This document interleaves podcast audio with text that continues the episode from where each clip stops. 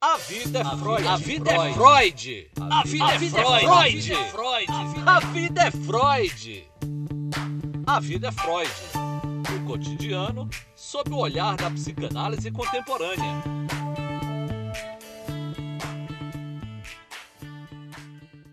Olá, eu sou Silvio Carneiro, psicanalista, especialista em psicanálise contemporânea e em psicologia positiva. Sou também o criador da terapia taromática, uma técnica terapêutica que usa as cartas do tarot tradicional com as teorias psicanalíticas de Freud e Jung.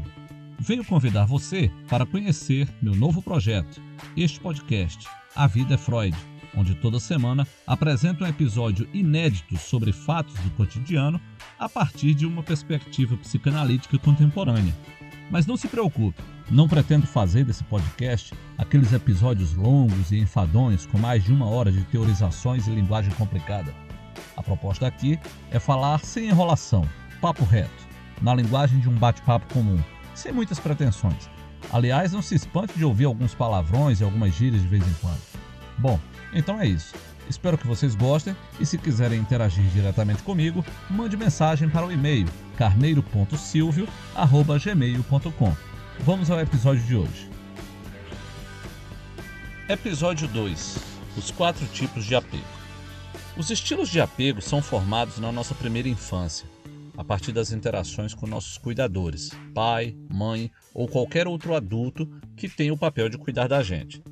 Esses estilos são importantes porque serão repetidos nos nossos relacionamentos da vida adulta, influenciando até mesmo no tipo de parceiros que escolhemos, em como nos comportamos no decorrer de um relacionamento e no modo como esses relacionamentos tendem a acabar. A boa notícia é que estilos de apego desajustados podem ser modificados na fase adulta, e a terapia pode ajudar muito nisso. Na verdade, isso é grande parte do trabalho terapêutico. Temos, portanto, quatro tipos de apego. O primeiro deles é o apego desorganizado ou não resolvido. Ele aparece em pessoas que, quando criança, de alguma forma se sentiram ameaçadas por seus cuidadores. Ao tornarem-se adultas, essas pessoas geralmente confundem amor com abuso, negligência ou abandono.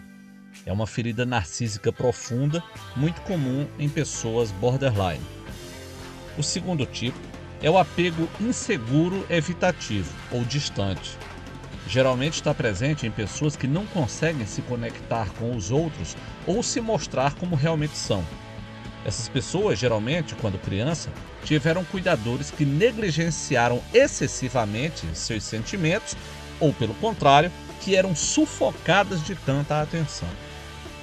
O terceiro tipo é o apego inseguro ambivalente. São pessoas, geralmente com comportamento desconfiado, preocupado. Em geral, quando criança, tiveram cuidadores não confiáveis, amorosos, solidários e disponíveis no minuto, e indisponíveis e até ameaçadores no minuto seguinte. É um tipo de apego muito comum em pessoas com tendência à bipolaridade. Finalmente, o quarto tipo é o apego seguro, presente em pessoas com alto grau de autonomia, autoestima e confiança. São pessoas que se relacionam com os outros de forma mais simples e direta.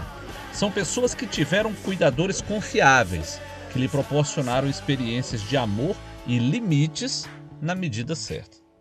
Claro que esses tipos de apego são bastante generalistas e a psicanálise entende que são apenas norteadores, pois cada indivíduo é único.